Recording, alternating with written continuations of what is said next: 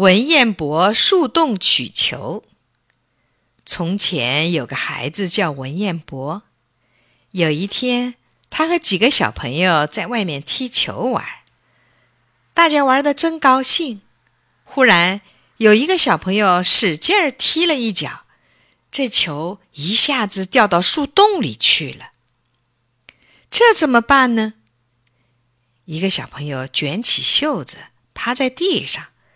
把胳膊伸到树洞里去摸，不行，洞太深，摸不到底。又有个小朋友跑回家去，拿了一根长长的棍子来，伸到洞里去拨，也不行。那洞里面弯弯曲曲，棍子怎么也伸不到底。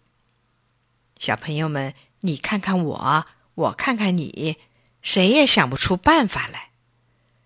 大家正在焦急的时候，忽然听到文彦博说：“有啦，我想出了一个好办法。”文彦博叫大家赶紧回家拿水桶抬水，拿盆子盛水。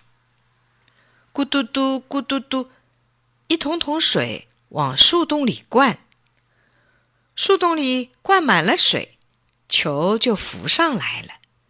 大家都夸文彦博。真聪明。